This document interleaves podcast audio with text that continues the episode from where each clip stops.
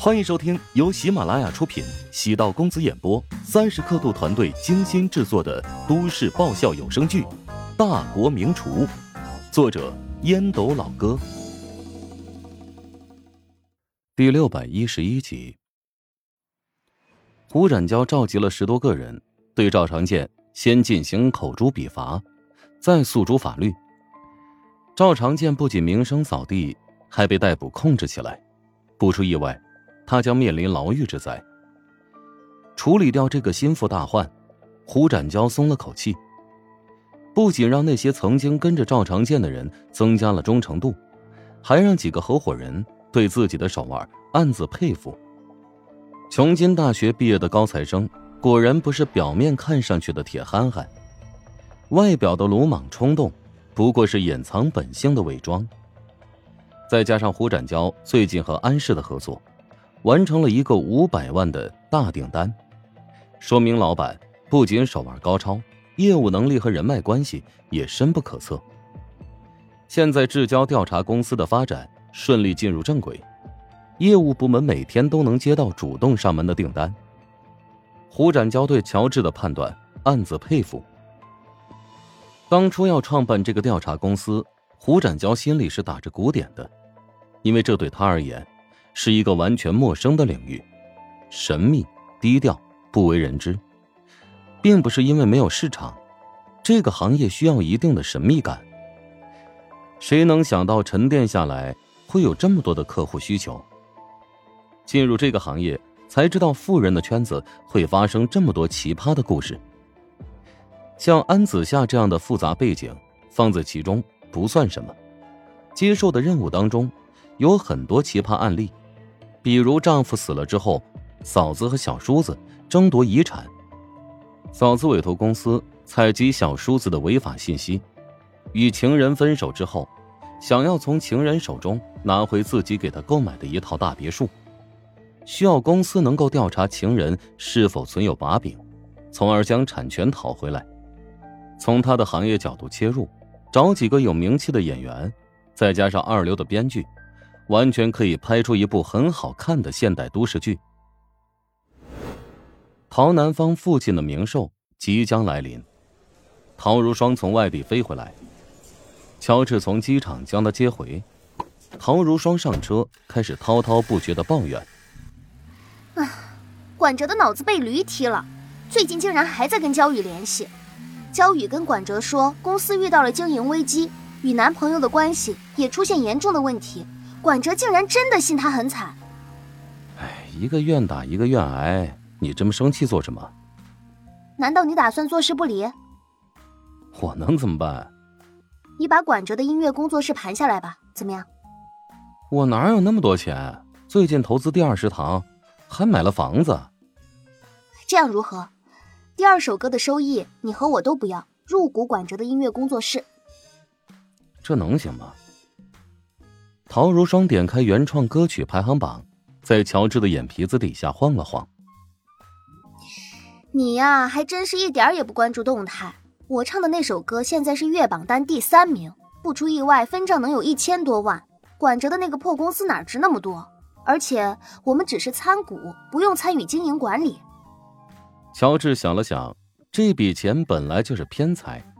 几年前有个算命先生给他算过命。偏财运和主财运相比，虽然也有，但是相对比较弱。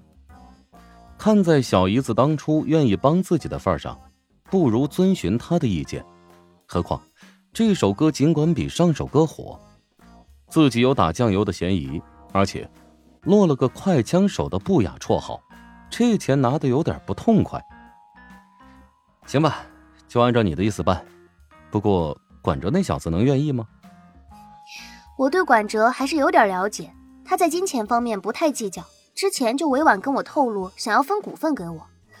我当时觉得工作室不挣钱，拿了股份也没意思。看来是我低估了小姨子的无耻啊，不对，是个小机灵鬼。陶如霜当着乔治的面给管哲拨通电话，说明来意之后，管哲惊讶道：“呀，你终于打算加入我的工作室了，我实在是太开心了。”还不是因为担心你把工作室送给那个坏女人。哼听他说自己那么惨，于心不忍的时候，是有过类似的冲动，但是我也没有那么傻。你现在加入公司，增强了我的信念，我可以自己吃亏，但是可不能让你和乔帮主吃亏。那晚点见面，我签个协议吧。嗯，虽然咱们很熟，但是协议还是要签的。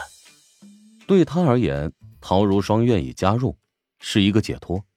他可以问心无愧的告诉焦宇，别再打他工作室的主意了。陶如霜收到一条短信，面色微微变化，然后开始沉默。见陶如霜反常，乔治好奇道：“怎么了？”一个让人讨厌的家伙。前男友。我堂叔的儿子是一个超级自负的家伙。过两天你会见到他，到时候你尽量别跟他说话。乔治一愣。又出现一个新 boss 了吗？我如果不搭理他，他难道会放过我吗？你还不如提前告诉我他的情况，我好有所准备。陶如霜想了想，也对，乔治是陶如雪的丈夫，以那个家伙的脾气，肯定会故意找乔治的茬儿。陶子谦今年三十岁，准确来说是一个投资人，在很多项目都有自己的投资。M 国斯坦福大学毕业，在华尔街好几家著名投行工作过。回国之后，和几个朋友合办了投资公司。前几年赚了很多钱，名下参股的企业当中最有名的是蜘蛛科技。那是挺厉害的。